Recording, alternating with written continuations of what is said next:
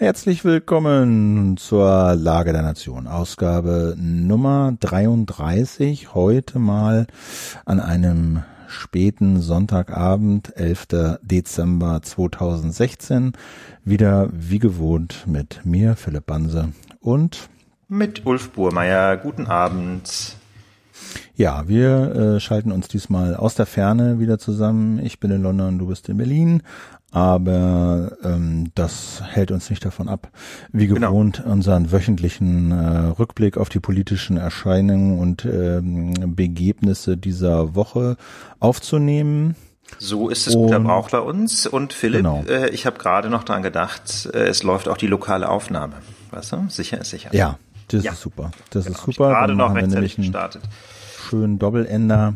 Ja, ähm, wunderbar. Ich denke, wir fangen mal an äh, mit einer sehr erfreulichen Sache, die uns etwas überrascht hat, aber natürlich äh, erfreulich und positiv überrascht hat, nämlich, dass äh, die iTunes-Redaktion uns zum Politik-Podcast 2016 gewählt hat. Das ist natürlich eine tolle Sache und äh, freut uns sehr und ist sehr motivierend, aber ist eben auch äh, nicht zuletzt Ergebnis eures Feedbacks. Ich glaube, wenn ihr euch da nicht auch so zahlreich immer zu Wort gemeldet hättet, mit überwiegend doch sehr positiven ähm, Rückmeldungen, ähm, wäre diese Entscheidung vielleicht nicht so ausgefallen. Also ja. da tausend Dank dafür. Da bin ich mir auch ganz sicher, denn ich glaube jetzt nicht, dass die iTunes-Redaktion tatsächlich quasi Dutzende oder Hunderte von Podcasts Probe hört. Ich denke mal, die werden sich ganz maßgeblich auf ähm, die Punkte, also die Sternchen und die Reviews äh, stützen, die ihr abgegeben habt. Und die sind ja in der Tat äh, phänomenal. Und dafür ganz, ganz herzlichen Dank auch von unserer Seite. Und natürlich herzlichen Glückwunsch auch an die anderen Preisträger, unter anderem äh, ja unsere befreundeten Co-Podcaster von 4000 Hertz, die mit ihrem Gespräch Gesprächspodcast durch die Gegend, laufend im Gespräch mit Prominenten äh, auch einen Preis abgeräumt haben, nämlich in der Kategorie Beste Interviews. Und natürlich noch eine Reihe anderer großartiger Podcasts sind ähm, ausgezeichnet worden. Also wenn ihr iTunes benutzt, lohnt sich das ganz besonders, diese Woche mal reinzuschauen, äh, was da sonst noch aus Sicht der Redaktion das Beste aus 2016 war. Genau, also bei den Kollegen von 4000 Hertz, äh, die haben ja mehrere Podcasts im Angebot. Da lohnt sich wirklich mal äh, vorbeizuschauen. Da ist sicherlich auch was für euch mit dabei. Eine Sache, die mich noch ganz besonders gefreut hat, war, ich habe äh, per Mail und auf anderen Wegen äh, Feedback auch bekommen oder wir haben Feedback bekommen von, ich sag's mal so, Minderjährigen, also Zuhörer und, und Zuhörerinnen, also Leuten unter 18, so sagen wir mal auch unter 22 und, und zum Teil auch 15 Jahre alt. Und das, muss ich ehrlich sagen, freut mich ganz besonders. Nicht, weil es mich wundert, dass sich auch Menschen unter 18 für Politik interessieren, sondern eigentlich eher, dass wir mit unserem Format äh, auch diese Leute erreichen. Das finde ja. ich äh, doppelt schön und doppelt befriedigend. Das ist großartig, zumal die Bandbreite oder die Spannbreite ja ganz enorm ist. Wir hatten diese Woche nämlich auch Feedback von einem Hörer, der sagte, er ist Jahrgang 1938. Das heißt, ähm, er wird bald 80 Jahre alt und äh, auch er bedankte sich für den Podcast. Äh, herzliche Grüße an dieser Stelle an äh, unseren Seniorenhörer und er sagte nur zugleich, dass es nicht ganz einfach ist, ähm, seine Freundinnen und Freunde in derselben Altersgruppe für das Podcasten zu begeistern, also für das Podcast hören, weil man natürlich dazu bestimmte Geräte braucht. Aber wir hoffen, ähm, dass vielleicht der ein oder andere in der Altersgruppe auch ein Smartphone hat. Ich kenne das auch von den äh, Eltern und Großeltern meiner Freunde, da gibt's ja doch einige und ähm, vielleicht habt ihr ja Lust, zum Beispiel euren Großeltern oder euren Eltern einfach irgendeinen Podcast-Player zu installieren. Bei iTunes ist ja einer vorinstalliert von Apple, deutlich besser sind ein paar andere. Also ich zum Beispiel finde Overcast großartig, aber auch für Android gibt sehr gute Podcast-Player. Vielleicht habt ihr ja Lust, ähm, den, den mal zu installieren und sie ein bisschen rein zu oder hineinzuführen in die Welt der Podcasts. Äh, vielleicht haben sie ja auch Lust zuzuhören. Äh, das würde uns sehr freuen. Genau, und wenn äh, ihr dann schon dabei seid, Propaganda zu machen, dann ist ein äh, guter Link, äh, auf dem ihr weiteres Unterstützungsmaterial findet, Küchenstudio slash Shop. Da gibt's nämlich T-Shirts von der Lage der Nation, also zwei T-Shirts, ein Hoodie Ähm, genau, habe ich falsch geschrieben, ändere ich noch. Kommt nicht von Hoodie, sondern von Hood, also Doppel-O. Ähm, jedenfalls äh, könnt ihr da äh, uns supporten und euch nett einkleiden mit dem, wie ich finde, ähm, sehr schönen Logo, was uns ähm, Cosma entworfen hat. Das prangt auch auf diesen T-Shirts und wir haben die auch bei der Lage live eingehabt. Da kamen auch schon ein paar Nachfragen, wo man die denn kaufen kann. Nur ist es also soweit. Küchenstudio slash Shop findet ihr in den Shownotes könnt ihr klicken. Ein Teil davon kommt eben dann auch bei uns an. Okay, ich würde sagen, ähm, genug der Vorrede. Gehen wir mal zum Fleisch über. Da gab es diese Woche den CDU-Parteitag. Genau, das war für Angela Merkel quasi zurück auf Los, denn der CDU-Parteitag fand in Essen statt, also tief im Westen drüben. Und ähm, dort wurde sie vor 17 Jahren wohl zum ersten Mal zur Vorsitzenden der Christlich-Demokratischen Union Deutschlands gewählt. Das heißt also einer der Ausgangspunkte ähm, quasi ihres Höhenflugs innerhalb der Union, äh, da sicherlich auch ein ganz wesentlicher Schritt dazu, dass sie heute Bundeskanzlerin ist.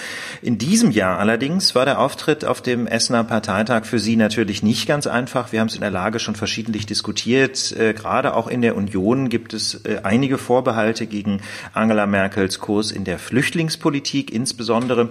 Und deswegen haben Journalistinnen und Journalisten, aber natürlich auch andere Beobachter mit großer Spannung auf das Wahlergebnis geschaut, äh, also mit wie viel Prozent sie wiedergewählt werden würde als CDU-Vorsitzende und natürlich auch auf die Dauer des Applauses. Wie ist es denn ausgegangen, Philipp, weißt du es?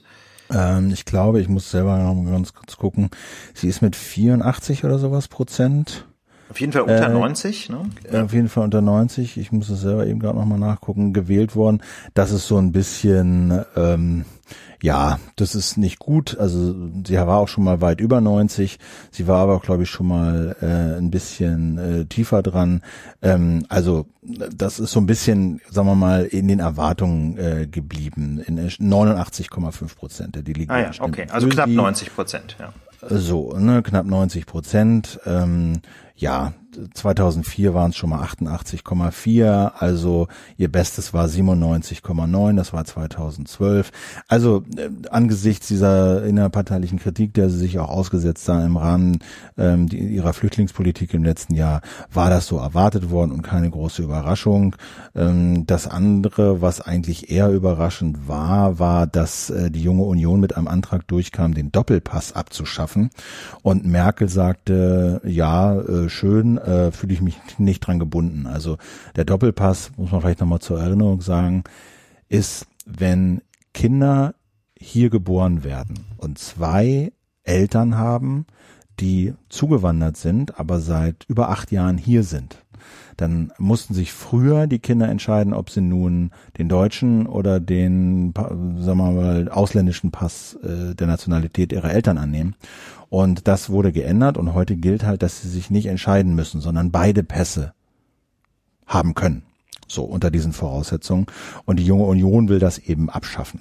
Ja. So um ein, ein, ein stärkeres Bekenntnis äh, dieser Menschen äh, zu Deutschland äh, zu verlangen und eben zu verlangen, dass sie sich entscheiden, wem denn jetzt, welchen Staat, welcher, welcher Nation jetzt die volle Loyalität gilt.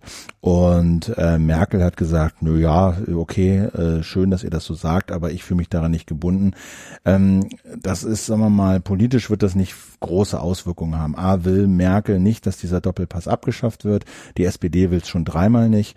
Und äh, das heißt, in dieser Legislaturperiode wird das nichts passieren und wahrscheinlich wird auch in der nächsten nichts passieren, weil es, äh, wie auch immer, diese Koalitionen ausfallen werden, die da im Raum stehen, CDU, Grüne, CDU, ja. SPD. Da wird sich niemand finden, der, der den Doppelpass abschaffen will. Deswegen ist das, sagen wir mal, politisch jetzt von eher minderer Folgen. Ja, das kann man so sehen. Ne? Also vielleicht noch ganz kurz, ich habe äh, das auch nochmal gerade nachgelesen, wie jetzt diese Regeln eigentlich sind, wenn jemand äh, beide Staatsangehörigkeiten hat, ja. weil die Eltern unterschiedliche Nationalitäten haben, also ein Elternteil ja. Deutscher ist, dann äh, kann man sowieso die deutsche Staatsangehörigkeit behalten normalerweise und die ausländische. Das Problem tritt vor allem auf bei ähm, bei Kindern, die in Deutschland geboren sind, aber keine ja. deutschen Eltern haben. Also quasi von alleine äh, in also oder, oder über die Eltern äh, keine deutsche Staatsangehörigkeit haben. Das, genau, das meinte ich, das, wo, wo beide sozusagen Zuwanderer sind, aber eben seit acht Jahren schon hier leben, seit mindestens acht Jahren. Ja, genau. So, ne? Ja, früher mussten die ähm, halt sich entscheiden. Ne? Da gab es so eine, genau. das sogenannte, die sogenannte Optionspflicht. Ne? Ähm, 18 und 23, glaube genau, ich, oder sowas. Ja, ne? ganz genau. Da musste man sich entscheiden. Das haben, ist dann 2014 im Dezember abgeschafft worden. Da konnte man einfach beide behalten. Und ähm, ja, und das ist, soll jetzt so jedenfalls will es die Union wieder eingeführt werden. Das Problem dabei ist halt, ähm, dass es einige Staaten gibt, äh, die an ihre Staatsbürgerschaft eine ganze Menge an Rechten knüpfen. Äh, und da hat man also unter Umständen einige Nachteile in Kauf zu nehmen, wenn man auf die andere Staatsangehörigkeit verzichtet. Also insbesondere kann das im Erbrecht enorme Nachteile mit sich bringen. Das will dann aber wohl auch die, äh, die junge Union als ein Ausnahmetatbestand anerkennen. Also es geht ja. äh, wirklich wohl um einen vor allem symbolischen Beschluss. Also abgesehen davon, dass es politisch kaum möglich sein wird, das durchzusetzen, ähm, hat da der Vorsitzende der Jungen Union, der sich also mit diesem Antrag profiliert hat auf dem Parteitag, dann im Interview mit dem Deutschlandfunk darauf hingewiesen, dass man natürlich in Härtefällen auch weiterhin die doppelte Staatsbürgerschaft ähm, beibehalten können soll. Also ich interpretiere das so, dass äh, die junge Union eigentlich vor allem symbolisch so ein bisschen, sagen wir mal, so eine Art Rechtsausleger bauen will. Ne? Sie will also symbolisch so ein bisschen am rechten Rand fischen, weil sie, glaube ich, hoffen, äh, dass das sich im Bundestagswahlkampf vorteilhaft auswirken wird. Das wäre so meine Interpretation, denn mit Realpolitik hat das ja nichts zu tun. Genau, das haben wir gesagt. Ich meine, das bald anderes gilt auch für die für diesen zweiten Beschluss, den sie machen gemacht haben, dass sie halt mehr abschieben wollen. Sie sind da nicht so allen äh, Wünschen aus der CSU gefolgt, aber dieses Thema Abschiebung, das soll doch äh, stand sehr weit oben und soll verschärft werden, wo man sich auch fragt, ja, wird doch heute schon gemacht. Also gibt's doch schon. Beziehungsweise wenn es nicht passiert, dann liegt es eben in aller Regel nicht an rechtlichen ja. Problemen, sondern an praktischen Problemen. Das haben wir in der Lage auch schon ausführlich diskutiert. Ja. Ähm, das sind auch so Dinge, die ich aus meiner Praxis kenne. Es gibt natürlich schon äh, Menschen auch im Strafvollzug, da kriegt man das dann vor allem mit, äh, die eigentlich ausreisepflichtig wären, die aber eben nicht abgeschoben werden können. Ganz einfach, weil es überhaupt keinen Pass für sie gibt. Ne? Und man kann halt einfach niemanden, keine Ahnung, mit dem Fallschirm über, über Ghana abwerfen. Und wenn der, also der Herkunftsstaat ähm, das nicht mitmacht, ja, dass die Menschen zurückgeschickt werden und keinen neuen Pass ausstellt, dann geht geht's eben nicht. Und äh, insofern auch diese Diskussionen um die Abschieberechtslage sind auch, also ich will nicht sagen komplett sinnfrei, nicht, aber ähm, die Relevanz hält sich in sehr, sehr engen Grenzen, weil bei der Abschiebung eben die praktischen Probleme dominieren und gerade nicht die rechtlichen Probleme. Dann gab es diesen tragischen äh, Mordfall in Freiburg, ähm, der für einige Diskussionen gesorgt hat, äh, weil äh, A natürlich ein, ein, eine Frau ähm, vergewaltigt und ums Leben äh, beziehungsweise ermordet äh, wurde, aber dann eben auch, weil als Tatverdächtiger die Polizei einen afghanischen minderjährigen Flüchtling ermittelt hat aufgrund eines Haares, was bei dem Opfer gefunden äh, worden war. Und das hat äh, Diskussionen ausgelöst, ja, auf ganz verschiedenen Ebenen. Zunächst mal gab es Kritik an der Tagesschau, dass die überhaupt nicht berichtet hat.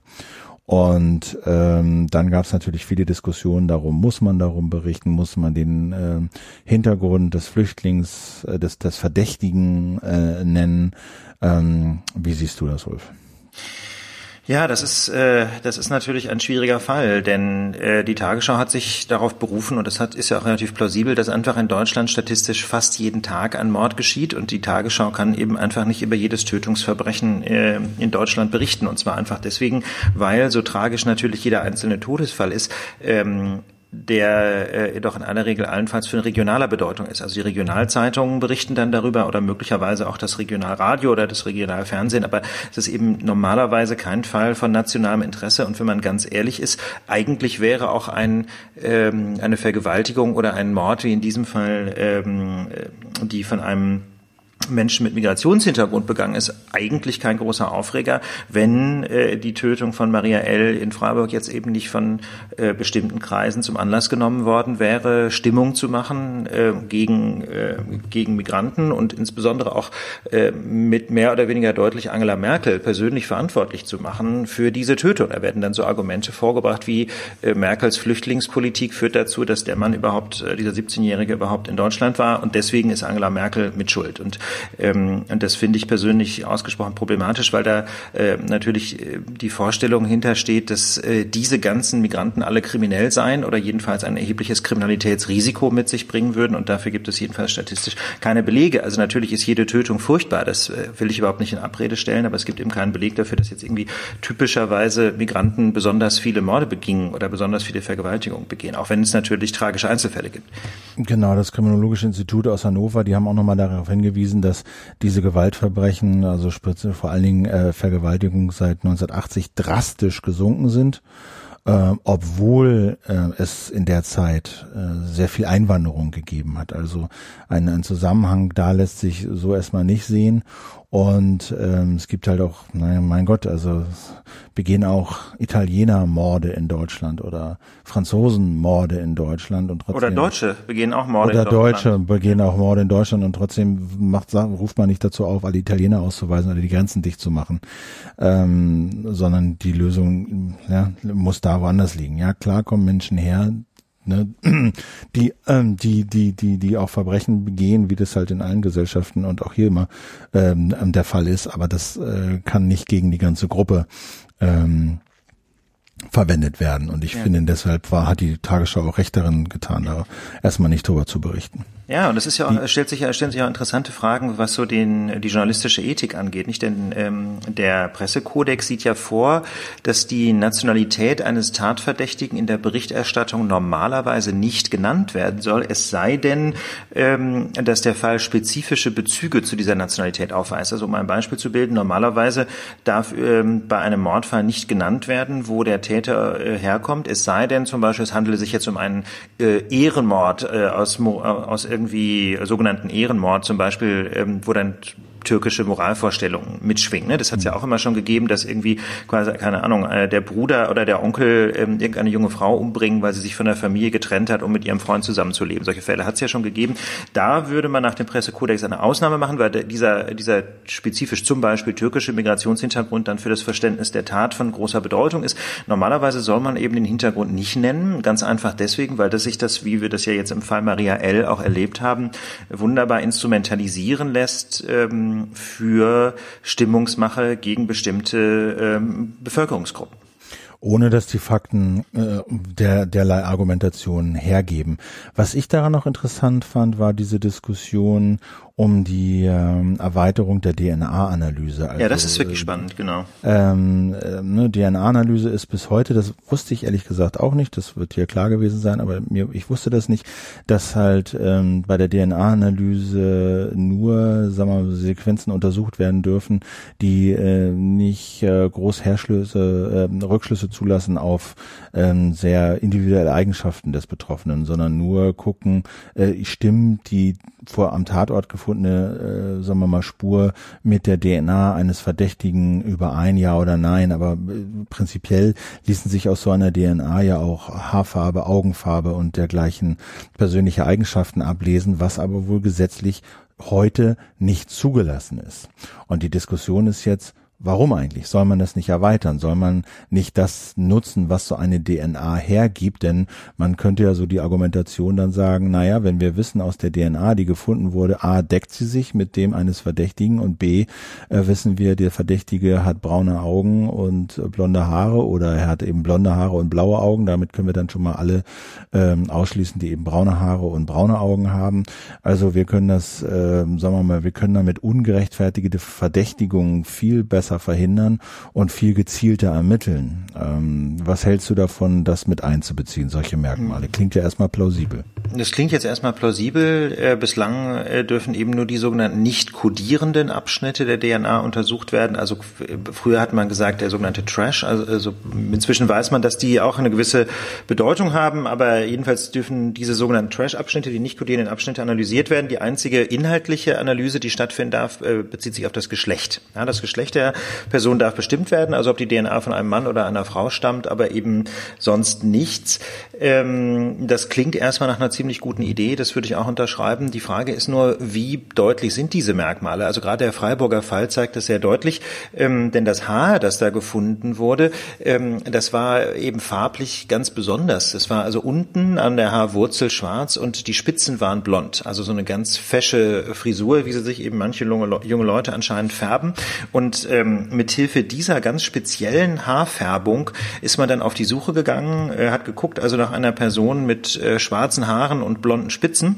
Und da fand dann eine junge Polizeibeamtin auf einem Überwachungsvideo einer Straßenbahn aus Freiburg tatsächlich einen jungen Mann, ähm, der einen solchen Haarschnitt trug oder insbesondere eine solche Haarfärbung. Und daraufhin hat man den gefunden. Und wenn ich mir jetzt überlege, man hätte bei der molekulargenetischen Untersuchung festgestellt, der Typ hat schwarze Haare, ja, dann äh, mhm. wäre das im Zweifel äh, keine Hilfe gewesen, sondern ganz im Gegenteil hätte er abgelenkt davon, äh, vielleicht diese Person auf den Videos zu erkennen. Also insofern, ähm, das konkrete Freiburger Beispiel äh, spricht jetzt nicht so hundertprozentig dafür, aber klar, wenn es denn, dazu bin ich zu wenig Molekular, Molekulargenetiker, ne, aber wenn es denn tatsächlich so ist, dass man heute schon mit hinreichender Sicherheit feststellen kann, welche Haarfarbe oder welche Augenfarbe jemand hat, habe ich persönlich keine Bedenken dafür, äh, dagegen, das auch zu tun. Ich finde allerdings, ähm, dass es schon ein doch deutlich weitergehender Eingriff äh, ist in die informationelle Selbstbestimmung, wenn man eben diese kodierenden Abschnitte der DNA analysiert. Deswegen denke ich schon, dass dann der Gesetzgeber einen Katalog festlegen müsste, derjenigen Eigenschaften, auf die getestet werden kann. Also es kann, glaube ich, nicht so sein, dass einfach die Polizei selber entscheidet, was man so alles analysiert.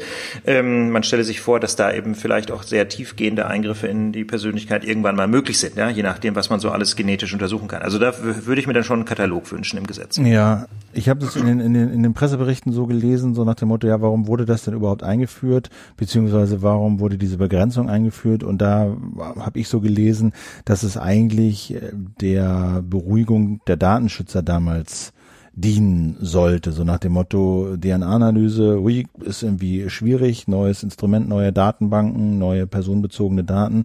Ja, okay, wir machen das, aber wir lassen diese, diese bestimmten Sequenzen, die identifizierenden Sequenzen raus. So, dass es einfach ein politischer Kompromiss war, um äh, Datenschutzbedenken äh, zu entkräften. So, ne, weiß nicht. Also du kannst jetzt aber keine inhaltlichen Argumente noch entdecken, warum man das nicht machen sollte, abgesehen von dieser Forderung, dass man das dann in einem Gesetz äh, festhalten sollte, welche Merkmale ja, denn genau. Na, der Hintergrund ist einfach der, dass man ja, ähm, dass man ja äh, diese diese DNA-Untersuchungen nicht nur bei Beschuldigten macht, äh, jedenfalls grundsätzlich, sondern auch bei ganz vielen anderen Menschen, zum Beispiel so bei Reihenuntersuchungen, um dann DNA-Abgleiche feststellen zu können. Das heißt, man macht das auch ganz viel, äh, genau wie das auch bei funktionellen Abfragen ist, bei Menschen, die überhaupt nicht verdächtig sind. Das heißt, da müsste man schon eine Spezialnorm schaffen, die bei, ähm, bei an Tatorten entnommener DNA dann eben weitergehende Untersuchungen zulässt als bei Reihenuntersuchungen. Das wäre eine Möglichkeit. Und dann hat man auch warum, das ganz kurz, warum macht man solche Reihenuntersuchungen?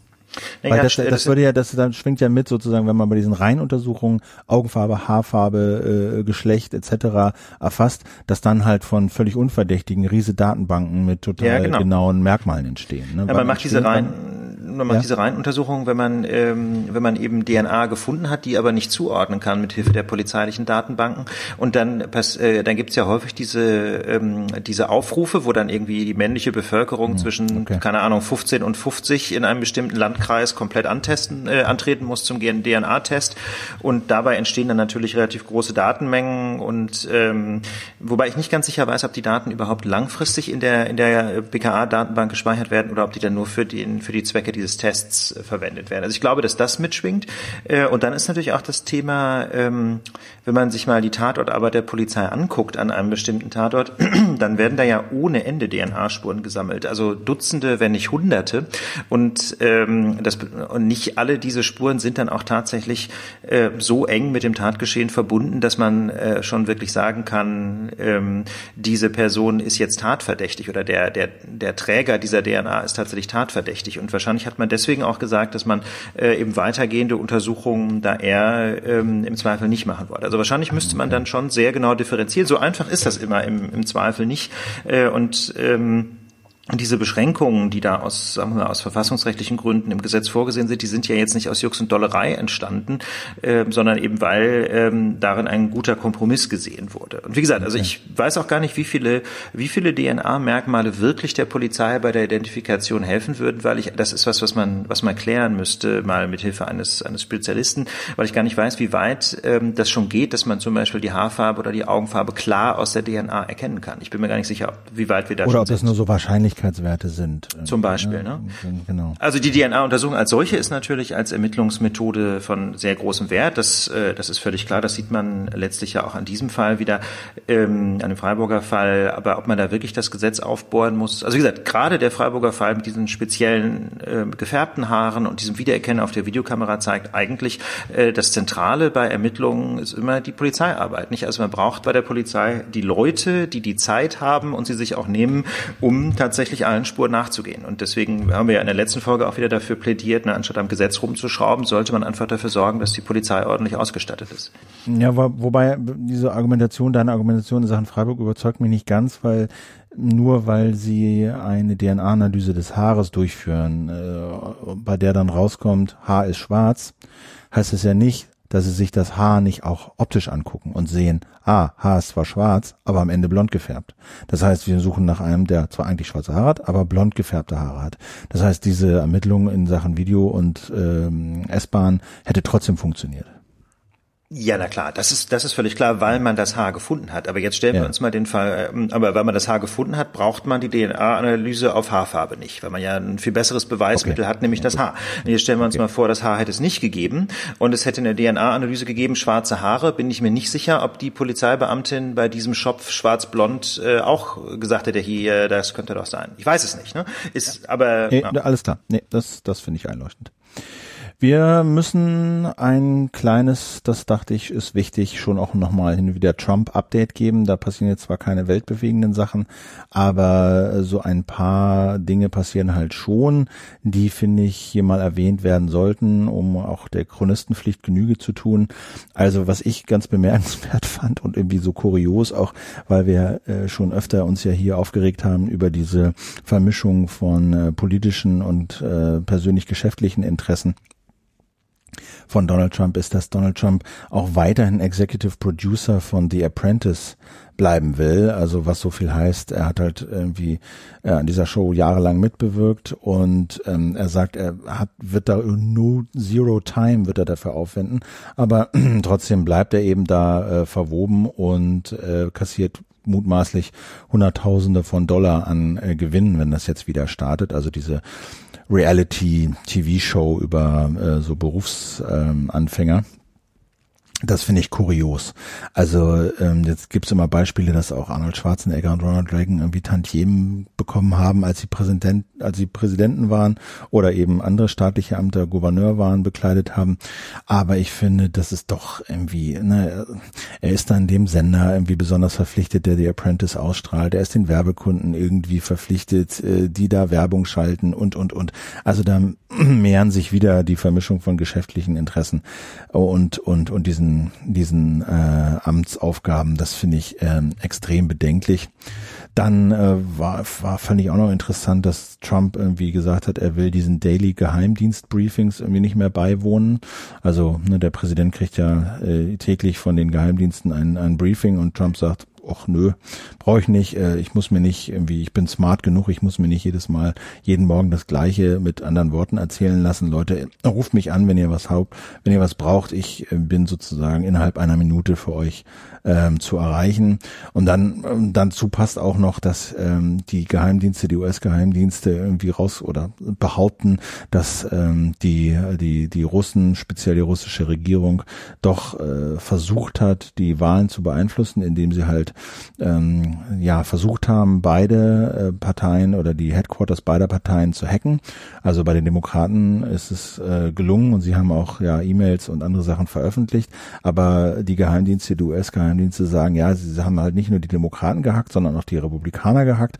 Das Material aber nicht veröffentlicht, um eben äh, Donald Trump ähm, zum Präsidenten zu machen oder zumindest ähm, darauf hinzuwirken, dass Trump Präsident wird. Und Trump sagt, glaube ich nicht. Und damit ist das dann durch. Also daran finde ich zwei Sachen interessant. Einmal ähm, verscherzt er sich gerade mit seinen Geheimdiensten. Also, ne, so nach dem Motto, Leute, euer Briefing am Morgen, ach, interessiert mich eigentlich nicht, ich schicke meinen Vize und ruft an, wenn ihr was wollt. Und ähm, wie die Erkenntnisse, die sie haben, ja, glaube ich einfach nicht in Sachen Russland. So, ne, dazu passt dann irgendwie auch noch die dritte äh, Sache, dass er wahrscheinlich als Außenminister den Chef von Exxon Mobil ernennen wird. So heißt es zumindest, darauf deutet zumindest einiges hin.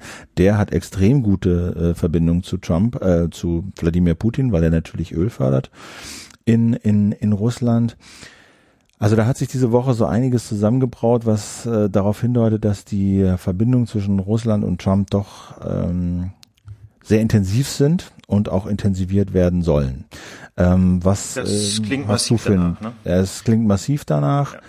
Und ähm, ja, also so schwierig, also so schwierig das ist, ne, Geheimdienste behaupten, dass andere Geheimdienste was getan haben. Wir haben das ja auch schon gesagt, dass äh, es sehr schwer ist, solche Hacks und solche Angriffe im Internet, ähm, äh, sagen wir mal, wasserfest nachzuweisen, wer es war und äh, vor allen Dingen dann auch, welche Regierung damit wirklich zu tun hatte. Jetzt behaupten die US-Geheimdienste, sie wüssten, dass die Russen das gemacht haben, ohne wirklich Beweise vorzulegen, wie das Geheimdienste ja sehr selten tun. Deswegen ist das mit extremer Vorsicht zu genießen, aber trotzdem fände ich, äh, war das äh, ein Hinweis wert. Ja, das stimmt. Äh, das, das denke ich auch, das ist ein Hinweis wert. Ich weiß nicht so ganz genau, ob das, ob man das interpretieren kann als äh, so Distanz zwischen Trump und den US-Geheimdiensten, denn nach allem, was wir wissen, ähm, hat er ja eigentlich vor, diese Dienste eher ähm, so ein bisschen von alleine zu lassen. Ne? Er hat ja auch Personalentscheidungen getroffen zugunsten von Leuten, da fällt mir jetzt gerade der Name nicht mehr ein, die dafür bekannt sind, ähm, dass sie ähm, für eine Ausweitung von Geheimdienstarbeit und Spionage eintreten. Also ich denke, da werden die Dienste letztlich mit leben können, wenn er morgens jetzt sich da die Zeit nicht nimmt, äh, sofern sie im Wesentlichen machen können, was sie wollen und ihre Kompetenzen im Zweifel noch erweitert werden und natürlich auch ihre Finanzierung. Äh, müssen wir abwarten, was da tatsächlich bei rauskommt. Ähm, ich persönlich finde das nach wie vor ausgesprochen beunruhigend, ähm, dass jemand, der so impulsiv ist wie Donald Trump, der so ähm, vergleichsweise rücksichtslos seine ganz persönlichen, privaten und auch wirtschaftlichen Interessen äh, vor alles andere stellt, dass der jetzt quasi am roten Knopf sitzt, was die äh, Überwachungsmöglichkeiten der NSA und natürlich auch die CIA, der CIA angeht, ja, inklusive Drohnentötung und so weiter. Also ich finde das ausgesprochen gruselig, äh, denn ähm, wer weiß, welchen Maximen dieser Mann letzten Endes folgt. Ne? Also klar, äh, sicherlich seinen, seinen geschäftlichen, aber ansonsten weiß man eben einfach nicht, was da letztlich den Ausschlag gibt für seine Entscheidung. Und also ich finde es gruselig, wir müssen abwarten, was da passiert, aber ähm, also da Zerwürfnis mit den Geheimdiensten sehe ich im Moment äh, erstmal noch nicht. Okay. Ähm, dann gab es, hat eine, Geschichte die Runde gemacht ähm, in der, in der Schweizer ähm, Zeitschrift äh, Magazin dasmagazin.ch, wo es darum ging, dass erst ein Wissenschaftler und dann eine Firma namens Cambridge Analytica intensiv Daten aus Facebook, aber auch aus äh, bezahlten Datenbanken genommen hat, um eben äh, Profile anzulegen von 220 Millionen Amerikanern, um ihnen dann eben im Auftrag der Trump-Kampagne äh, zielgenau äh, Werbung zu präsentieren, also wo dann auch psychologische, psycho, ja, psychologische Gutachten erstellt wurden aufgrund dieser Daten, nennt sich dann Psychometrik und äh, aus diesen Daten dann eben ermittelt wurde, wie tickt der, sollen wir den, sagen wir mal, die Mauer gen Mexiko eher als etwas präsentieren, was Immigranten abwehrt oder was nationale Grenzen stärkt? Oder sollen wir das eher als ein äh, finanzielles äh, Unternehmen präsentieren oder sollen wir das als ein wirtschaftliches Unternehmen präsentieren, was wir da vorhaben, um, um damit eben ganz gezielt äh, diese Leute zu überzeugen. Das hat, äh, wurde rumgereicht ohne Ende, dieser Artikel. Und weil es natürlich erstmal irgendwie, sagen wir mal, sehr einleuchtend oder gleichzeitig erschreckend war, dass eben aufgrund von von Facebook-Likes und ähm, ja eben Daten, die man selber bei Facebook veröffentlicht, kombiniert mit eben Daten, die amerikanische Firmen äh, sammeln und verkaufen, dann doch offensichtlich sehr genaue Profile anlegen kann von Leuten, um ihnen dann eben gezielt Werbung vorzuspielen. Und äh, Kritik hat dieser Artikel, glaube ich, in erster Linie ausgelöst, weil es auch impliziert, dass Menschen total manipulierbar sind. Also A, okay, du weißt vielleicht, wie sie psychologisch ticken. B, wurde aber impliziert, wenn du ihnen Werbung vorspielst, sind sie sofort auf deiner Seite. So, also äh, weil sie das Profil haben und du stellst ihnen diese Werbung vor, äh, entscheiden sie gleich in dem beabsichtigten Sinn. Ähm, das wurde so ein bisschen impliziert und gleichzeitig wurde der Erfolgsbeweis für diese Methode nicht gebracht. Also der blieb schuldig. Es wurde immer behauptet, dass Cambridge Analytica irgendwie enormen Erfolg gehabt hätte und da wahnsinnigen Einfluss gehabt hätte, aber den wirklichen Beweis ist man schuldig geblieben. Außerdem ähm, wurde kritisiert, dass eben nur zwei Quellen benutzt wurden und andere haben auch gesagt, ist doch alles kalter Kaffee, wissen wir doch schon. Was hast du aus dieser Geschichte mitgenommen? Also ähm, ich fand diese Geschichte jedenfalls ähm, eindrucksvoll, so wie du es ja auch schon gesagt hast. Ne? Die wurde sehr rumgereicht und es, äh, die war halt einfach sehr eindrucksvoll geschrieben und man hatte so ein bisschen das Gefühl, oh Gott, äh, ja, das ist so der erste Fall, ähm, wo diese Manipulation durch Facebook ähm, jetzt mal so richtig schön greifbar wird. Das waren im Grunde zwei Fälle, ne? Brexit und die Trump-Wahlen. Ähm, ich fand den Artikel ziemlich überzeugend, äh, auch wenn der natürlich bei genauerer Betrachtung jetzt vielleicht nicht so wahnsinnig viel Neues bringt, aber gerade so diese, diese Zusammenstellung dieser beiden Erfolge mit den, mit den Methoden, die, äh, die ihnen möglicherweise zugrunde liegen, fand ich schon ähm, relativ eindrucksvoll. Ähm, gerade auch, weil äh, der Artikel ja darauf eingegangen ist, wie denn diese Werbung eigentlich funktioniert. Also es ist, äh, oder diese, diese, diese gezielt gesteuerte Werbung. Es geht ja gerade nicht nur darum, dass man den Menschen ähm, zum Stichwort Trump irgendwelche Botschaften vorspielt, ähm, die sie persönlich so großartig finden, sondern es geht ja gerade auch um Negativwerbung, also dass man ihnen äh, irgendwelche Informationen, gerne auch Fake News zum Beispiel über Hillary Clinton vorspielt, mit dem Ziel, ähm, dazu, sie dazu zu bringen, dass sie einfach zu Hause bleiben. Und das ist ja ein sehr subtiler Vorgang. Ne? Wenn man einfach nur äh, genügend schlechte Dinge über Hillary Clinton gehört hat, dann bleibt man vielleicht am Wahltag einfach ganz spontan zu Hause, wenn man sich dann irgendwie sagt, so, ach ja, schlechtes Wetter draußen und weißt du, das, das sind ja so Dinge, die auch unterschwellig im Unterbewusstsein eine Rolle spielen, dass man dann einfach keine Lust mehr hat, zur Wahl zu gehen. Und genau das lässt sich ja an den Statistiken auch nachweisen. Also nicht, dass das auf dieser Werbung, dieser Anti-Werbung beruht, aber man kann schon nachweisen, dass Hillary Clinton, das haben wir auch in der Lage vor zwei, drei Folgen schon mal besprochen, einfach eine extrem schlechte Mobilisierung erreicht hat. Und ähm, insofern finde ich das nicht unplausibel, wenn der, ähm, wenn da dieser Zusammenhang hergestellt wird. Wie gesagt, ein Beweis ist das nicht, aber ich finde das schon spannend und ähm, wir überlegen auch, ob wir da nicht einfach nochmal mit einem Experten ähm, nochmal ein bisschen genauer darüber reden. Den haben wir jetzt noch nicht so ganz überzeugen können. Ja? Äh, aber vielleicht klappt das ja noch, dass wir das Thema nochmal ein bisschen größer aufrollen. Also nicht nur dieses Thema US-Wahlen und Brexit, sondern generell ähm, diese psychologischen Mechanismen, die dahinter stehen. Ja, ganz interessant war, als ich das gelesen habe, dieser Michael Kosinski oder Michael Michael Kosinski, der quasi ein, ein Forscher ist, der diese Methode sehr früh erforscht hat. Und die Geschichte in diesem Artikel geht jetzt so, dass Kosinski das halt erforscht hat und Cambridge Analytica quasi, sagen wir mal, naja, sagen wir mal, die Methode kopiert und erweitert hat sozusagen und Kosinski dann auf einmal ganz erschrocken war, was man damit alle, oder dass das eben jetzt kommerziell genutzt wird und er immer davor gewarnt hat, dass man damit ja auch äh, solche Dinge betreiben kann und dass es jetzt eben sozusagen in der Welt auch tatsächlich angewandt wurde, so nach dem Motto, ich habe die Bombe äh, nicht gebaut, ich habe nur gezeigt, wie es geht und immer davor gewarnt. Ich habe mit diesem Kosinski vor Jahren mal ein Interview gemacht, als er damit angefangen hat, äh, mhm. Facebook-Likes auszuwerten und das fand ich damals schon recht interessant und das hat er auch wirklich äh, ja, in, dann publiziert in angesehenen Zeitschriften, wo dann, äh, wo er eben äh, sagen konnte, na ja, also ich kann halt mit einer bestimmten Anzahl von Likes äh, mit einer bestimmten Wahrscheinlichkeit vorhersagen, ob diese, äh, ob jemand beispielsweise schwul ist. Ja.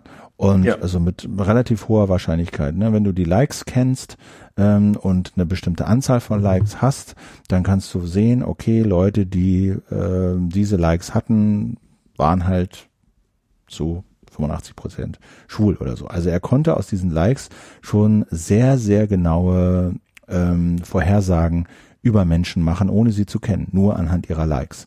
Und das ähm, fand ich damals schon interessant und ähm, weiß nicht, vielleicht redet man mit ihm auch nochmal, könnte man mal überlegen, der wird jetzt halt gerade yeah. überschwemmt von, von Anfragen, glaube ich. Ja, ja, klar. Aber ähm, Punkt. Das war Thema dieser Woche. Ich also denke, das kann ich äh, nur, dass ja. du das mit den Likes, Philipp, bevor wir das abschließen. Also das ja. kann ich persönlich äh, bestätigen. Ich habe, ähm, als ich in Amerika war, mal so eine, wie so, also wie soll ich sagen, mal so ein Backend gebaut für eine für eine iOS-App. Ähm, und äh, diese App hatte unter anderem die Funktion, dass sie die Freunde, die man auf Facebook hat, danach sortieren sollte, wie nah sie einem stehen, aus ganz bestimmten Gründen. Und äh, nun bin ich ja nun alles andere als ein Informatiker, der jetzt irgendwie ausgefuchste Algorithmen basteln kann. Also bin ich relativ banal rangegangen, habe mir überlegt nicht. Äh, ein Indikator dafür, ob Leute sich nahestehen, könnte ja sein, wie viele gemeinsame Likes sie haben. Also ich habe dann halt einfach über die Facebook-API, natürlich mit Einwilligung der jeweiligen Leute, äh, mir alle Likes geladen und habe das dann gematcht. Also wie viele, wie viele Likes haben diese Leute gemeinsam? Und da kam dann halt ein Ranking raus und da war ich total geplättet. Ich habe mir das dann mal angeguckt bei meinen eigenen Ergebnissen quasi, wie genau das stimmt. Also es gab natürlich so ein paar Ausreißer. Also ich habe bestimmte sehr gute Freunde, die quasi nicht auf Facebook sind, deswegen gab es da wenig Matches.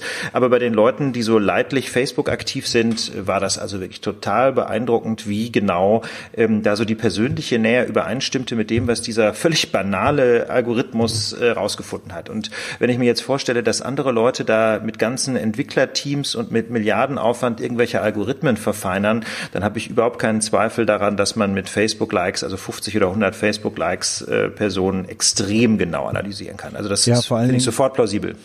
Genau, also da, das war jetzt eine relativ simple Methode. Ne, äh, Kosinski hat dann, um seine Daten zu sammeln, halt so eine Umfrage gemacht, so nach dem Motto, hier, tra beantworte diese Fragen und wir geben Auskunft, was für ein Typ du bist. Also, ja. ne, und das haben die Schwupps, Leute halt ne? zu ja. Hunderttausenden ausgefüllt und schwuppdiwupp hatte er auf einmal eine irre Datenbank von Leuten mit Namen und die haben Fragen beantwortet und diese Fragen konnte er dann wiederum matchen mit den Likes, die sie gemacht haben, weil er sie natürlich kannte auf Facebook und so. Also auch der Hinweis, wenn da solche Umfragen kommen, äh, seid euch bewusst, dass ihr nicht nur zum Beispiel auch die Daten, eure Daten freigebt, sondern häufig eben auch die Daten eurer Facebook-Freunde. Und deswegen würde ich vor solchen Umfragen äh, und vor solchen Quizzes äh, warnen. Also ja. Das war insofern nochmal ein guter Artikel, weil er auf dieses Problem zumindest nochmal sehr anschaulich hingewiesen hat. Ja, und wir bleiben ähm, da am Ball. Na, das ist nämlich echt ein spannendes ja, Thema. Das auf jeden Fall. Dann ähm, müssen wir vermelden, dass ähm, Rot-Rot-Grün kurioserweise offensichtlich die erste rot-rot-grüne Landesregierung der bundesrepublikanischen Geschichte in Berlin die Arbeit aufgenommen hat. Äh, Michael Müller wurde als regierender Bürgermeister äh, in Berlin gewählt und da gibt es ein paar kuriose interessante Sachen, die wir hier äh, nicht unerwähnt lassen wollen, nämlich allen vorweg, das war für mich so die News, dass André Holm Staatssekretär ähm, Sekunde mal ganz kurz. Ja. Äh, Rot-Rot-Grüne Koalition gibt's auch in Thüringen, habe ich gerade nochmal schnell nachgeguckt. Nur die in Berlin ist die erste unter Führung der SPD, denn SPD. in Thüringen äh, ist ja die Linkspartei. Ja, die Linke, genau, so rum. Also ist die erste Rot-Rot-Grüne unter Führung der SPD. Führung so, ja, genau. richtig. Punkt. Okay, jetzt haben wir das geklärt. Jedenfalls, also ähm, das Interessante über das über das über das Regierungsprogramm, über die Koalitionsvertrag, da hatten wir ja schon äh, ein bisschen gesprochen. Jetzt sind sozusagen so weitere Personalien ähm, aufgetaucht und eine sehr interessante fand ich, das habe ich eben schon gesagt, ist ähm, André Holm. André Holm wird Staatssekretär für Wohnen und das ist aus vielerlei Hinsicht interessant. Also ähm, ich habe André Holm in zwei Funktionen kennengelernt und wir haben sehr ausführliche Interviews mit ihm gemacht im Küchenradio, die wir auch verlinken. Das eine ist, dass er mal unter schwerem Verdacht äh, stand, aus dem der sich dann komplett in Luft aufgelöst hat. Er war nämlich mal unter Verdacht, eine terroristische Vereinigung ähm, ähm nicht, nicht gegründet zu haben, sondern ihr anzugehören da hat er dann auch Untersuchungshaft gesessen. Also eine ganz, ganz üble Geschichte. Wie gesagt, die Geschichte gibt's ausführlich in einem langen Interview, was wir mit ihm im Küchenradio geführt haben. Ähm, das dieser Vorwurf hat sich in Luft aufgelöst, da wurde nicht mal Anklage erhoben. Ähm, Und die zweite Geschichte, so habe ich ihn. Aber das, ja, das muss, äh, ja? da muss man, da muss man noch eine Sache dazu sagen. Sag also das, äh, das ging, äh, es ging da um die sogenannte militante Gruppe, ja, ja. Äh, MG, und ähm, das sollte so eine linksradikale Terrortruppe gewesen sein. Die hat äh, zum Beispiel Bundeswehr-LKWs abgefackelt. Also soweit ich weiß, ist da nie irgendjemand zu Schaden gekommen, also keine Person, aber die haben ganz erheblichen Sachschaden angerichtet. Und ähm, 2009, glaube ich, gab es dann auch eine Anklage vor dem Kammergericht in Berlin gegen drei andere Leute aus dieser militanten Gruppe. Aber wie gesagt, äh, André ist, äh, André Holm ist nicht mal mit angeklagt worden.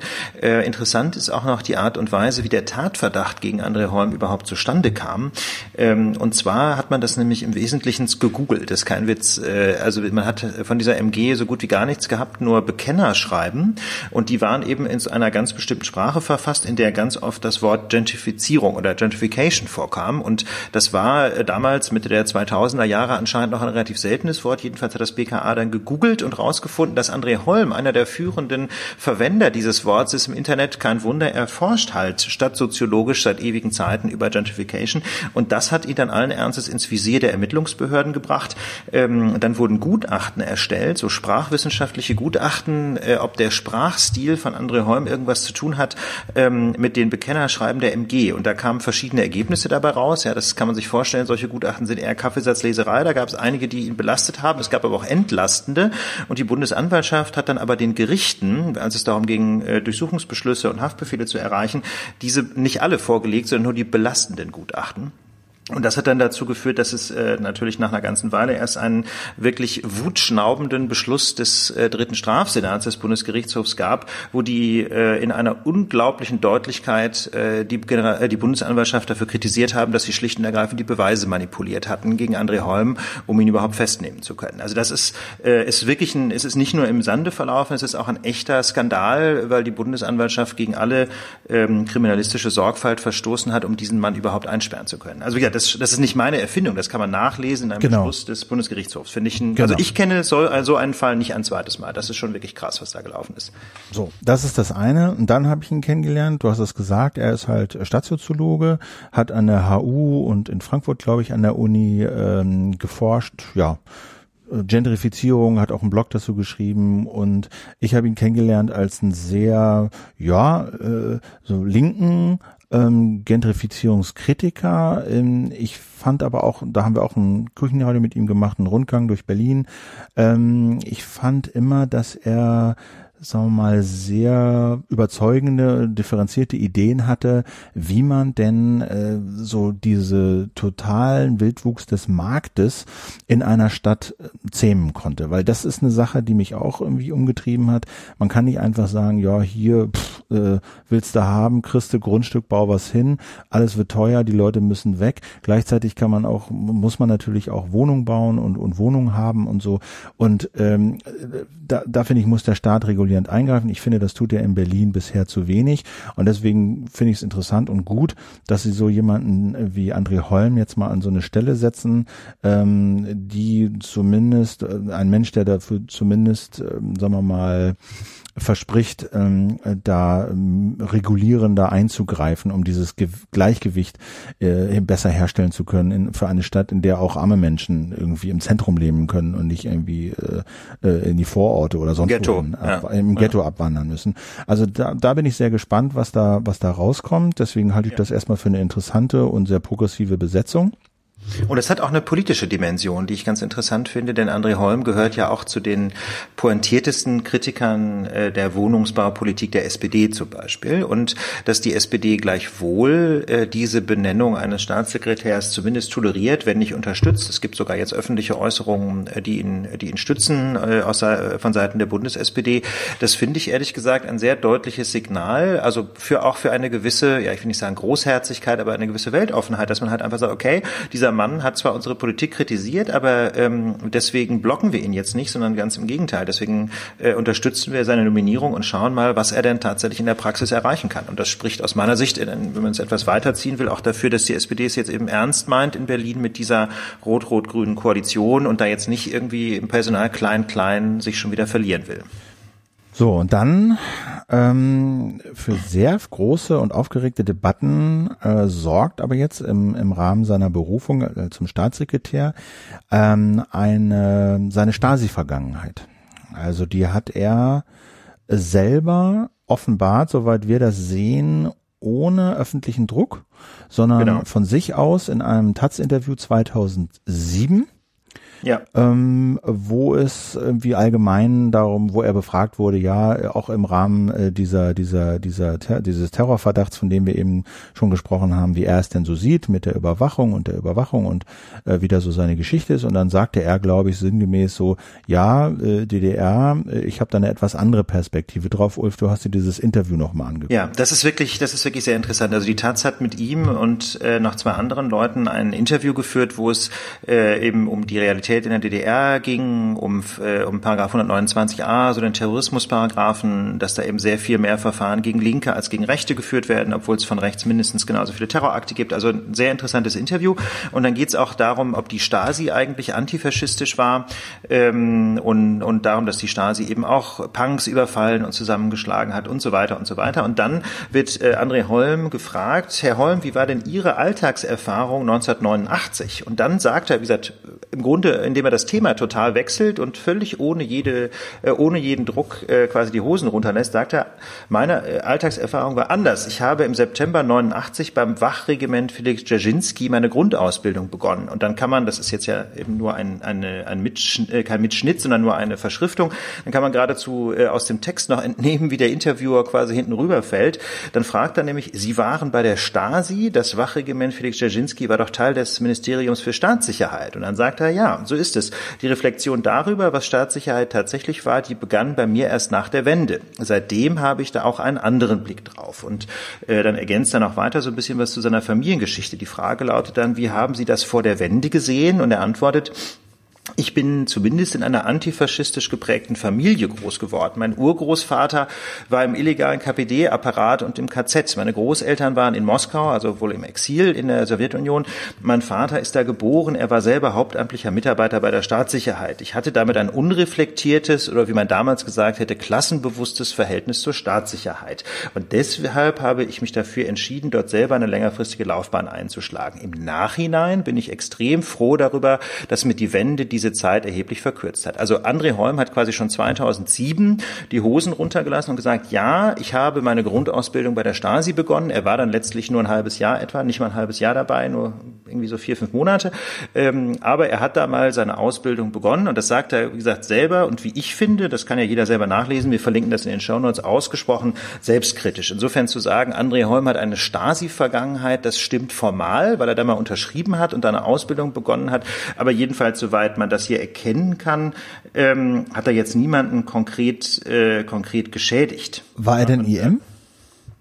Die IMs waren ja gerade inoffizielle Mitarbeiter, die also nicht Hauptamtliche waren. Ja. Das schließt sich eigentlich aus.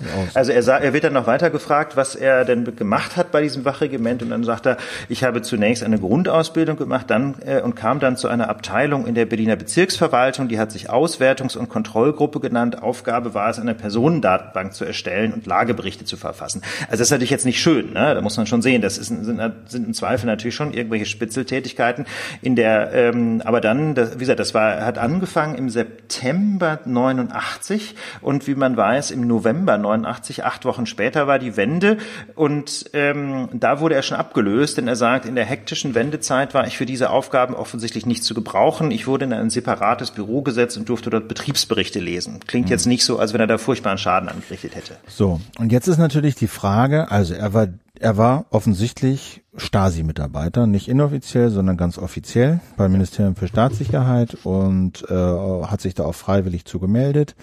Und jetzt ist die Frage, darf so jemand Staatssekretär werden? Ja, 27 jemand, Jahre später. So, äh, darfst, darfst du jemanden zu so einem Amt äh, berufen? Und darüber kann man sicherlich streiten, auch, auch jetzt noch, äh, finde ich. Ähm, ich finde nur äh, zwei Sachen für meine Entscheidung wichtig. A, ich habe ihn als jemanden kennengelernt, äh, der in dieser Materie sehr kompetent ist Und ich glaube, das bestreitet auch niemand. Man kann, man kann seine politische Ausrichtung, man kann die, die, die Richtung seiner Arbeit äh, kritisieren, aber dass er Ahnung von der Materie hat, denke ich, das ist unbestritten. Das ist das eine. Das zweite ist, dass ich finde, wenn er das, sagen wir mal, heute als Fehler betrachtet, ja, und so eine Entscheidung, äh, finde ich, ist jetzt, ist die zweite Frage, wie geht man damit um? Und wenn dann die Entscheidung ist, ich mache das von mir aus öffentlich, ähm, finde ich, ist das entlastend. Das finde ich ist ich so äh, ein ähm, positiver Charakterzug, weil denn denn was ja mitschwingt, äh, weil äh, bei diesem Vorwurf, du warst in der Stasi, ist ähm, ein missratener Charakter ein, ein genau. Charaktermangel, so, ja, dass du dich halt für so einen totalitären Staat instrumentalisieren lässt, um letztlich da mitzuwirken und auch deine Mitbürger auszuspionieren. Und ähm, ich finde, das Mindeste, was man erwarten kann, ist, dass man damit offensiv umgeht und sich von sich aus dazu bekennt. Und das hat er getan. Also ich finde, die Mindestvoraussetzung für so eine Rehabilitation äh, erfüllt er. Und von daher würde ich sagen, soll man ihm eine Chance geben.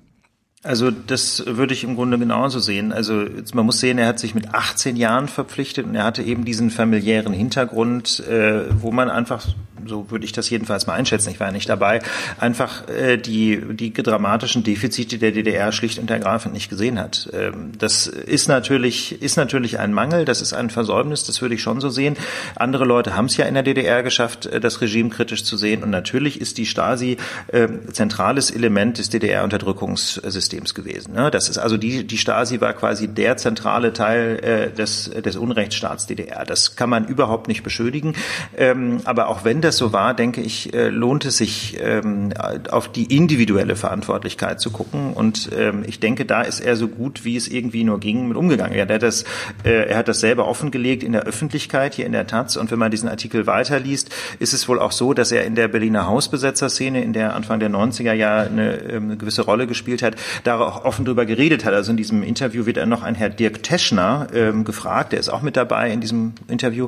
Ich kenne ihn persönlich nicht, aber der, der, der war offensichtlich auch in der Hausbesetzerszene und der sagt, äh, dass eben André Holm schon damals ganz am Anfang offen darüber geredet hat, dass er bei Felix Dzerzhinsky war. Also es ist alles andere als ein, als ein Geheimnis gewesen. Er hat es offen aufgearbeitet und die entscheidende Frage ist aus meiner Sicht, ob daraus noch für heute irgendwelche Rückschlüsse zu ziehen sind, dass dieser Mann, hm, wie soll ich sagen, charakterlich, moralisch äh, irgendwie ein Problem hätte oder nicht sauber wäre oder ungeeignet wäre, äh, einen demokratischen Rechtsstaat zu repräsentieren. Und da ist mein Votum, nein, der Mann ist absolut geeignet, er ist fachlich geeignet, er ist moralisch geeignet. Und natürlich ist er sehr links, aber ähm, ich glaube, gerade in der Wohnungspolitik kann Berlin auch einen Kurswechsel gebrauchen. So sieht's aus. Ähm, ihr habt euch äh, schon vor dem Referendum in Italien gewünscht, dass wir darauf mal eingehen. Ähm, das wollte ich jetzt oder wollten wir zumindest jetzt mal äh, kurz tun, auch unter dem einem, unter einem größeren ähm, Fokus. Also ähm, ist ja verloren worden sozusagen das Referendum. Im Wesentlichen ging es darum, glaube ich, dass ähm, Herr Renzi gerne mehr Macht für, äh, sagen wir mal, die Exekutive gehabt hätte, um so ein bisschen besser durchregieren zu können, den Senat zu entmachten, weitgehend, also diese zweite Kammer, um eben, wie gesagt, für, für ihn als auch auch jetzt in, ihrem, in seinem Fall Regierungschef, da äh, mehr, mehr Macht äh, zu haben und mehr Entscheidungen treffen zu können. Er hat dieses Referendum mit seinem Namen und mit seiner Position verbunden, sprich, wenn er äh, verliert, dann tritt er zurück, hat er gesagt. Er hat verloren und ist zurückgetreten. Ähm, ich fand da ähm, interessanten Artikel in der New York Times, Ulf, den du auch ins Slack geworfen hast, der sich nochmal mit der Problematik dieser Referenten an sich beschäftigt, auch vor dem Hintergrund ja. beispielsweise Brexit. Das war extrem spannend. Ähm, die, und zwar einfach, ähm, weil ja Referenden, ähm, wie soll ich sagen, so ohne, wenn man, wenn man nicht so groß drüber nachdenkt, schnell als ähm, Inbegriff von Demokratie gelten. Ne? Das Volk wird direkt gefragt, was es denn von einer ganz bestimmten Frage hält. Und wenn es dazu dann direkt seine Meinung äußern kann, ähm, dann scheint das ja irgendwie so das Ideal zu sein in Sachen demokratischer Mitbestimmung. Das Problem ist, ähm, dass jedenfalls die politikwissenschaftliche Forschung so diese spontane Idee alles andere als stützt. Ähm, und die New York Times hat äh, das auf den Punkt gebracht mit der, mit der Überschrift Why Referendums aren't as democratic as they seem. Also warum sind Referenten eigentlich nicht so demokratisch, wie sie aussehen? Und ähm, das lässt sich anhand von Umfragen und anderen Analysen sehr schön zeigen. Es ist nämlich so, dass die allermeisten Menschen völlig überfordert sind mit den Sachfragen, die sich in einem Referendum stellen. Also weil ja ein Referendum in aller Regel äh, auf eine Ja-Nein-Frage oder eine Alternative zwischen zwei Angeboten ähm, einen komplexen Sachverhalt reduziert. Und die meisten Menschen sind völlig damit überfordert, so jedenfalls zeigt es die Forschung, ähm, diese Vereinfachung mitzumachen. Weil, Stichwort ähm, Brexit, Musterbeispiel. Stichwort Brexit. Und äh, was dann nämlich passiert, wenn die wenn die Frage eigentlich extrem komplex ist, dann aber runtergebrochen werden soll auf ein Ja oder ein Nein, das ist, dass die Menschen äh, diese Informationsüberflutung ähm, einfach instinktiv ablehnen und dann äh, sich sehr, sehr aus dem Bauch heraus entscheiden. Das kann man auch an dem Brexit-Referendum mustergültig zeigen. Das ist dann zusammengeschnurrt von einer extrem komplexen, insbesondere wirtschaftspolitischen Frage auf die Frage, wollen wir Einwanderung, ja oder nein? Ne? Also es wurde dann ja irgendwann so stilisiert, dass ähm, das Brexit-Referendum, äh, dass, äh, dass die Mitgliedschaft in der EU dazu führt, führt, äh, dass ohne Ende ähm, Menschen aus anderen Ländern in Großbritannien leben und dass der Brexit dazu führt, dass das ein Ende hat und damit alles wieder gut wird in Großbritannien. Also jetzt etwas polemisch, aber nur wenig polemisiert, nur wenig zugespitzt. Allenfalls war noch ein zweites Thema, dass Großbritannien angeblich zu viel an, Groß, äh, an die EU zahlt, ja, also als Nettozahler. Und ähm, beides trifft im Grunde nicht zu, aber das Referendum ähm, wurde eben letztlich nicht über die Frage Brexit ja oder nein ähm, geführt, sondern über die Frage, wollt ihr keine Ausländer Ausländer oder wollt ihr weniger zahlen an die EU? Und das, genau. aber es ist, ja, es lohnt sich, das mal nachzulesen. Das ist wirklich total spannend zu sehen, wie undemokratisch im Ergebnis solche Referenten eigentlich sind. Genau, einfach weil die Komplexität äh, zu groß ist und sie wird dann reduziert und dann spielen halt völlig sachfremde politische Felder eine Rolle, ja, du hast mhm. es gesagt. Oder die Leute vertrauen auf ihren Bauch und folgen dann halt Leuten, die sie halt sympathisch finden. So nach dem Motto, genau. ne, delegieren sozusagen diese Komplexität weg und sagen, na, der ist schon irgendwie präsent oder toll oder sieht gut aus und deswegen äh, glauben wir ihm und sie werden halt anfällig auch für, sagen wir mal, Framing, für medial vermittelte Messages und auch für die Messages von eben solchen autoritären Figuren, äh, an die sie sich dann ranhängen. Ganz genau. Und ähm, wurde jetzt Gas Framing, äh, das taucht in diesem Artikel auch auf, ohne dass es wörtlich so genannt wird. Also die New York Times nennt das imposing a narrative, also quasi eine bestimmte Erzählweise wird den Menschen aufgedrückt. Und ähm, das äh, ist wohl das zentrale Problem. Und da sagen Sie, na, in der Brexit-Debatte wurden den Leuten ähm, so bestimmte Narrative aufgedrückt, als wenn es eigentlich nur noch ging um, also die Remain-Kampagne hat nur noch ökonomische Fragen ähm, in den Vordergrund gerückt. Die Leave-Kampagne hat, ähm, hat Immigration äh, ganz stark betont. Und da gibt es noch ein paar andere Beispiele in dem Artikel. Ähm, zum Beispiel, ähm, da äh, geht es um eine Abstimmung aus Kolumbien. Ja, da gab es ja einen Friedensvertrag zwischen der Guerilla FARC, die irgendwie seit 50 50 Jahren da gegen die Regierung gekämpft hat, äh, furchtbarer Bürgerkrieg ohne Ende Opfer gefordert. Und ähm, da ist ja der dieser Friedensvertrag zwischen der FARC und der Regierung im ersten Anlauf an einem Referendum gescheitert. Und da ist genau dasselbe Problem eingetreten, dass also beide Seiten, ja die Pro- und die Contra-Kampagne ähm, dieses Referendum äh, extrem zusammengefasst haben ähm, auf eine ganz einfache Frage, nämlich ob die FARC sowas wie Gnade verdient hat. Ja, und wenn man sich das mal vorstellt, ja, das ist natürlich eine Frage, äh, da kann man dann sehr geteilter Meinung sein und im Zweifel auch sagen, nach so vielen Morden hat die FARC natürlich keine Gnade verdient, aber das ist möglicherweise ja gar nicht die entscheidende Frage. Vielleicht ist ja die entscheidende Frage bei einem solchen Referendum, äh, ob das Schlachten und Morden weitergehen soll. Ja, aber wenn man das eben framed als äh, ist Gnade gerecht, ja, jetzt mal ganz überspitzt formuliert, dann äh, wird schnell klar, dass das Referendum im Grunde, wenn man darüber dann innerlich abstimmt, ja, äh, in eine völlig falsche Richtung läuft. Und äh, so scheint das eben ständig ähm, mit Referenten zu laufen und äh, deswegen, also lohnt sich sehr, das sich mal anzugucken. Ähm, deswegen sind Referenten eben im Kern überhaupt nicht demokratisch. So, wir haben jetzt hier am Schluss noch einen kleinen Feedback-Block von Sachen, äh, die ich nicht unerwähnt, die wir nicht unerwähnt lassen wollten. Kritik gab es an unserer Äußerung, SPD macht Theater äh, um den Kanzlerkandidaten.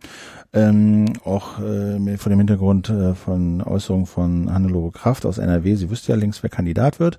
Ähm, da waren ein paar von euch der Meinung, das sei doch alles mediengemachtes Theater und die SPD müsste sich an diesem Horse Race, an diesem Pferderennen äh, nicht beteiligen. Die müssten halt ihr Programm schmieden und den Kandidaten dazu suchen und das braucht eben Zeit, egal was die Medien wollen. Das mag sein, trotzdem fühle ich mich verkohlt. Absolut. Also gut, es gab natürlich auch die Kritik, dass angeblich äh, Frau Kraft auch falsch zitiert worden sei. Ne? Das machte auch auf, äh, auf Twitter die Runde. Also letztlich weiß man es natürlich nicht. Das haben wir natürlich jetzt nicht geprüft, ob sie in dem Interview korrekt zitiert wird, denn üblicherweise werden ja Interviews auch autorisiert. Ähm, also das kann ich jetzt nicht sagen, was da, was da jetzt ja. dran ist. Aber ich denke, das ist durchaus kein Medientheater, sondern wenn es denn so war, wie wir das in der letzten Woche dargestellt haben, quasi von den Fakten her, dann würde ich schon sagen, äh, sehe ich das als, als äh, Theater. Das muss nicht sein. Genau.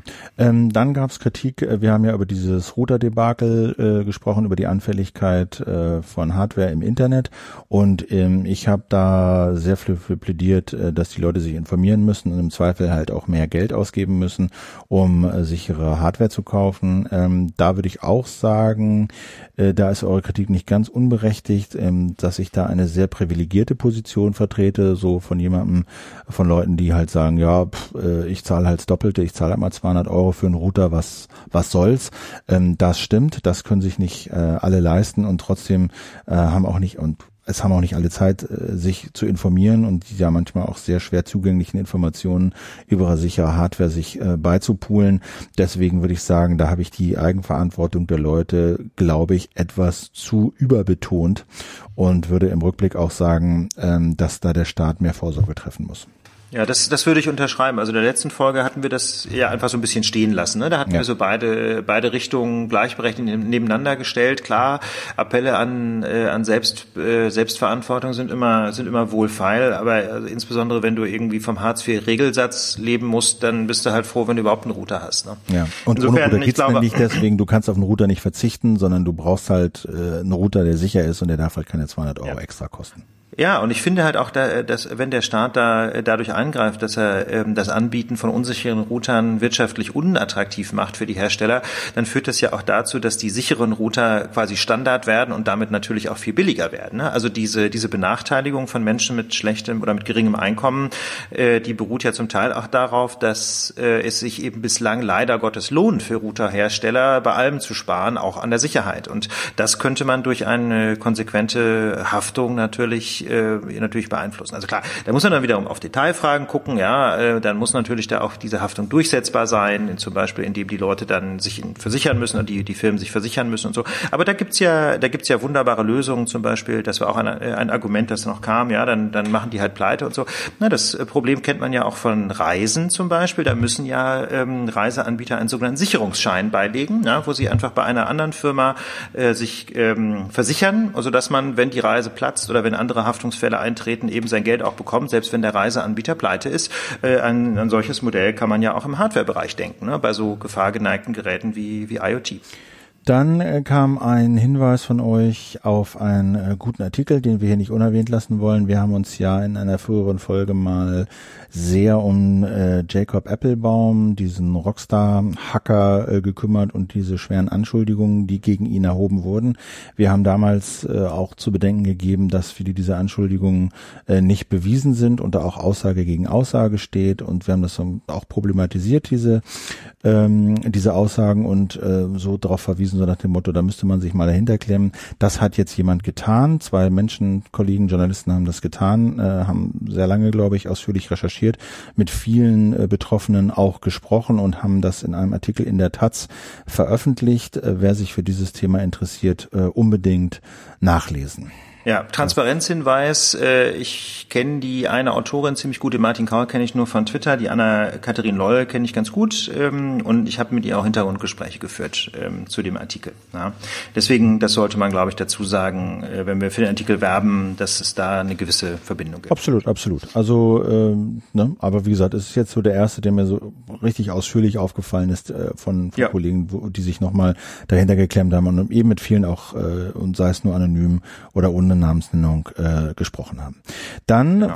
hat Michael äh, gefragt, so nach dem Motto, wisst ihr denn eigentlich, was aus Al-Bakr geworden ist? Also diesem Terrorismusverdächtigen, ähm, der sich in der Zelle in Sachsen umbringen äh, konnte, schreibt Michael, dieser Skandal äh, wird als Unfall bewertet, keine Aufklärung, keine Veränderung. Da bin ich auch ein bisschen zusammengezuckt, ehrlich gesagt, habe ich gedacht, ja stimmt, was ist denn eigentlich daraus geworden? Und habe mal so ein bisschen äh, geguckt. Und es ist so, dass die, das haben wir ja damals auch gesagt, dass die sächsische Landesregierung eine Untersuchungskommission äh, eingerichtet hat, deren Abschlussbericht zwar noch nicht vorliegt, aber der Vorsitzende Herbert Landauer äh, Landau, ehemals äh, Richter am Verfassungsgericht und davor Staatsanwalt, glaube ich, ne, Ulf? Ja, ähm, war ja ewige Zeiten Staatsanwalt, äh, wenn ich das richtig in Erinnerung habe, sogar Leiter der Staatsanwaltschaft in Limburg an der Lahn, glaube ich, und auch zu Karlsruher Zeiten und dann Staatssekretär irgendwie im hessischen Justizministerium und auch zu Karlsruher Zeiten ein, ein ausgesprochener Law and Order Mann. Also ich war ja äh, selber in, für Strafrecht mal eine Weile als, als Hiwi natürlich nur zuständig, als ich in Karlsruhe war und hatte da verschiedentlich mit ihm zu tun, auch schon als Referendar und der Herb, ja, wie wir alle sagten, Herbert Landau, äh, ähm, der war schon ein richtig harter Knochen. Ein kluger Jurist und ein sehr umgänglicher Mann. Also äh, wirklich jemand, mit dem man gut ein Bier trinken kann, aber in der Sache, äh, in der Sache ultra, ultra hart. So, ja. und der, das, quasi der Abschlussbericht dieser Untersuchungskommission, der liegt wohl noch nicht vor, aber dem Redaktionsnetzwerks Deutschland hat eben Landau gesagt, äh, so eine Art Zwischenergebnis ähm, offenbart und da sagt er, also er sieht kein Staatsversagen, er sieht auch kein speziell sächsisches Problem, sondern er sieht halt äh, möglicherweise fehlerhafte Einschätzung bei der Zusammenstellung und bei der Qualität der Einsatzstäbe und bei dem Zusammenspiel von Bundes- und Landesbehörden. Da habe es Pannen gegeben. Also ein sowohl als auch äh, Urteil. Jedenfalls diese Kommission, die arbeitet wohl noch und will jetzt, glaube ich, auch im Dezember sogar noch den äh, Bericht ähm, vorlegen. Dann ja, das ist doch so ein Klit, es ist doch lustig, Philipp, ne? Also ganz ehrlich, so ein klitzekleines Told You So muss man da ja ein, einflechten an der Stelle. Denn als dieser Skandal passiert war, hatten wir ja die Lage aufgenommen, weißt du, als ich in Brüssel war damals. Ja. Und ähm, da haben wir doch schon gesagt, also das Problem war doch da darin, dass überhaupt äh, die, die Nachrichten vom BND erstmal an den Verfassungsschutz gingen und von dort an irgendwelche Landesbehörden. Sauber wäre es gewesen, BND, äh, BKA, GBA und dann eben direkt ähm, Ermittlungen auf der auf Bundesebene. Und genau das äh, kommt jetzt ja ja auch bei der, bei der äh, Landau-Kommission offensichtlich dabei raus, dass es, dass es äh, eben ein Fehler war, dass der Verfassungsschutz äh, dass da eingebunden wurde und dass der dann eben die Landesbehörden eingeschaltet hat, anstatt dass man das auf der Bundesebene belässt. So. Also außerdem habe ich noch gelesen, dass Sachsen ähm, nicht so viel äh, Justizangestellte entlassen will oder Stellen abbauen will, um es korrekt zu sagen, wie geplant und dass auch zusätzliche Dolmetscher noch eingestellt werden sollen. Also ähm, wenn da Erkenntnisse irgendwo rumfliegen, dass das Ganze als Unfall abgehandelt und vertuscht werden soll, wäre ich dafür weitere Hinweise dankbar. So erstmal beim schnellen Googlen habe ich da jetzt nichts gefunden. Ähm, dann gab es noch eine Frage von einem Lennart, dessen Namen ich jetzt mal nicht voll nenne, weil das per E-Mail kam. Ähm, der fragt, äh, wie ist denn das eigentlich mit Trump äh, für uns gleichgeschlechtlich lebende und liebende Menschen? Müssen wir befürchten, dass Trump die Errungenschaften der sogenannten Homo-Ehe wieder rückgängig macht? Kann er das Haupt? Kann er das überhaupt? Hat er qua Verfassung das Recht dazu? Ähm, Ulf, wie ist das? Homo-Ehe, gleichgeschlechtliche Ehe in USA, kann er alles wieder zurückdrehen? Ja und nein. Also unmittelbar wird das schwierig, weil ja der Supreme Court äh, der Vereinigten Staaten entschieden hat, ähm, dass eben die Diskriminierung von homosexuellen Partnerschaften im Steuerrecht zunächst mal äh, mit der Verfassung der Vereinigten Staaten nicht vereinbar ist und mit der Equal Protection Clause und ähm, und das lässt sich so ohne weiteres nicht zurückdrehen, jedenfalls nicht durch die Exekutive. Allerdings ist es ja so, dass äh, am Supreme Court seit längerem eine Stelle frei ist ähm, und wenn Trump die nachbesetzt ist, äh, dann ist natürlich die Frage, wie der Supreme Court dann entscheiden würde. Auf der anderen Seite muss man dann wiederum sehen, ähm, der Supreme Court hat diese Entscheidung ähm, im Fall Windsor äh, getroffen zu einer Zeit, als auf diesem heute freien Platz noch ein extrem konservativer Richter saß, nämlich Antonin Scalia, weil nämlich der fünfte Richter für diese, ich sag mal, liberale Entscheidung Anthony Kennedy war, der eben so als Swing Vote gilt. Das heißt also, wenn Trump nur einen Richter neu besetzen kann, könnte es sein, dass äh, die Rechtsprechungslinie ähm, pro Gleichberechtigung homosexueller Partnerschaften noch Bestand hat.